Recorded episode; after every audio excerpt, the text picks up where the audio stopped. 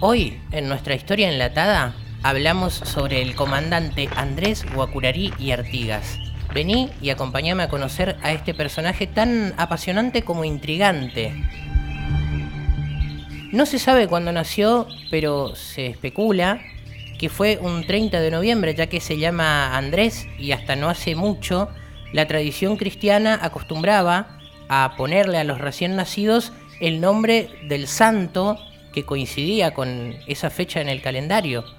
Tampoco se conoce su año de nacimiento, pero resultó muy conveniente para los historiadores que sea 1778, el mismo año en el que nace su vecino, José Francisco de San Martín.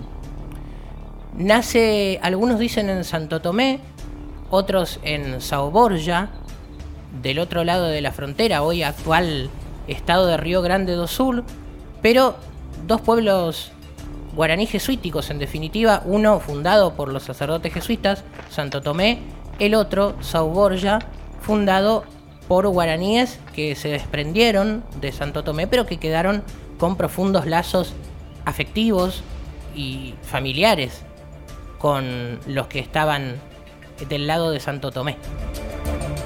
Tampoco está muy claro cuándo y cómo conoció a quien sería su padre adoptivo y su jefe político-militar, José Gervasio Artigas. Aunque seguramente tenga razón uno de sus principales biógrafos, Jorge Francisco Machón, cuando afirma que la relación era ya de larga data al momento de nombrar a Andresito en 1815 comandante general de las misiones, un cargo equivalente al de gobernador. Su primera misión militar fue recuperar los pueblos misioneros ocupados por los paraguayos lo hace al mando de un ejército indígena de 500 combatientes, armados como pueden, con lo que tienen, que no es mucho, pero que compensan con coraje y un profundo conocimiento del terreno palmo a palmo. En poco tiempo recupera Candelaria, Santa Ana, San Ignacio, Loreto y Corpus. El único gobernador originario de nuestra historia ejerce una conducción política humana, de justicia social y revolucionaria, recordando y aplicando la máxima artiguista de que los más infelices sean los más privilegiados. Abolió la servidumbre en todas sus formas, repartió tierras a quienes los habían perdido a manos de la conquista, el saqueo o la estafa, o todo eso a la vez. Durante su gobierno se eliminaron del territorio todos los símbolos, escudos y emblemas que pervivían de la colonización española y recobraron su vigor los cabildos de los pueblos originarios que tenían una función central en la administración del territorio, fomentando la producción y comercialización de la yerba mate, la fabricación de pólvora y hasta la instalación de hornos para fabricar puntas de lanza. En 1816 se desató sobre la banda oriental, es decir, la actual Uruguay, una devastadora invasión portuguesa realizada por 30.000 soldados con el mejor armamento de la época y bajo el asesoramiento de un viejo conocido, el invasor inglés de 1806 William Cart Beresford, contratado por la corte de Río de Janeiro para reorganizar su ejército. Iban por Artigas, iban a poner fin a la experiencia más democrática y popular de esta parte del mundo, a exterminar de raíz ese mal ejemplo que podía ser contagioso. El 12 de septiembre del 16, el jefe guaraní, al mando de mil valientes, cruzó el río Uruguay por Itatí. Obtuvo sus primeros triunfos en Rincón de la Cruz y San Juan Viejo, derrotando a 300 portugueses. Con esto avanzó a Sao Borja y la sitió el 21 de septiembre. Su ejército ya sumaba unas 2.500 voluntades. Pero quizá Andresito para no dañar a la población local, que eran sus hermanos guaraníes, demoró el ataque y esto le dio tiempo al enemigo de rearmarse y recibir refuerzos, con lo cual terminó derrotando al ejército popular artiguista. La derrota de Andresito y las instigaciones porteñas animaron a los portugueses a pasar a la ofensiva a manos del brigadier Francisco de Allaga Santos, un primer intento fue abortado por el comandante Tiraparé el 19 de enero del 17. lo que le dio tiempo a Andresito a replegarse a la cruz, que después, tras la retirada de Andresito a Yapeyú, sería ocupada por los portugueses. Ambos pueblos fueron arrasados después y destruidos por los portugueses que en otros frentes habían destrozado Concepción, Santa María, San Javier y Mártires, además de Apóstoles, San José y San Carlos. Pero cuando todo parecía perdido, Andresito y sus paisanos se lanzaron a la contraofensiva y para mediados de año, Andresito había logrado recuperar buena parte del territorio de las misiones y había recompuesto un ejército de mil hombres que se concentró en Apóstoles, San Carlos y San José.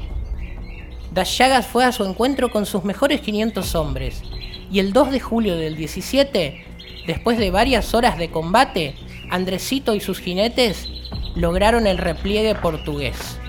Este hecho se conoce como la Batalla de Apóstoles. Tras ese triunfo, Artigas le pide a Andresito que vaya a Corrientes para reponer en el gobierno a Juan Bautista Méndez. Se había producido un golpe de Estado a manos de Juan Bautista Bedoya. La recuperación de Corrientes por parte de Andresito Guacurarí es icónica, se da en 1818 y tiene un montón de condimentos interesantes que nos hacen ver cómo era Andresito. Claro, la oligarquía correntina, es decir, la clase alta, terrateniente, lo primero que hace es asustarse. Ahora vienen los indios y nos van a masacrar como nosotros los masacramos. Recordemos que también Bedoya había masacrado a guaraníes en el pueblo de Las Garzas, cerca de Salada, donde se produce después la batalla más contundente que es en la que el ejército de Andresito gana y logra avanzar sobre la capital correntina más adelante, gracias a esa batalla. En Las Garzas hay una mujer sobreviviente de heridas de sable y bala, que es la que se encarga de reconstruir a través de crónicas los horrores que había gestado el golpista Bedoya cuando Andresito entra en Corrientes, lo primero que hace es ir a oír misa con sus oficiales y sus comandantes. Es decir, además de entrar caminando desarmado, cumple con los rituales de la época para tomar una ciudad, con los rituales españoles incluso. Después, eh, en un momento, toma la decisión de ir a buscar a algunos niños y adolescentes correntinos, hijos de familias patricias, y los lleva a un campamento que tenía con sus soldados y con sus familias en las afueras de la ciudad. Recordemos que los guaraníes no iban solos a la guerra, sino que iban con toda la familia. Ese fue el primer conflicto que tuvieron con los porteños y el hecho que hizo que pelearan por su lado y no sumándose a los ejércitos criollos que solo querían contar con varones en edad de pelear. Lógicamente, los padres y sobre todo las madres, nosotros tenemos experiencia en materia de secuestros, desaparición forzada de personas y sabemos lo que pasa en estos casos. Siempre son las madres las que suelen ponerse al frente de la lucha. Entonces van a pedir por sus hijos. Andresito se los devuelve unos días después diciéndoles, ahora ya saben, cuando tomen a un indio, como se decía en la época, como sirviente, sepan que las madres indias también tienen corazón. El otro acto que se conoce de esta recuperación correntina por parte de Andresito, que además durante los meses que él gobernó hizo que la economía de la provincia tenga superávit fiscal, fue invitar a eh, las personas de las familias de clase alta a presenciar una obra de teatro protagonizada por guaraníes.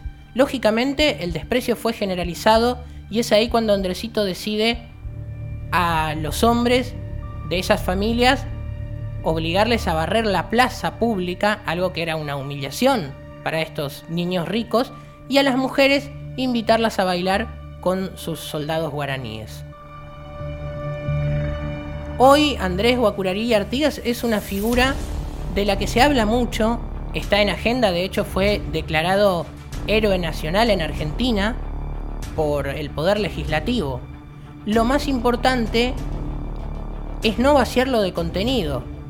propició la reforma agraria y fue parte de la Liga Federal de los Pueblos Libres, un proyecto de justicia social quizá el primero de América Latina encabezado por José Gervasio Artigas. UGD Radio, tu mundo dentro del mundo.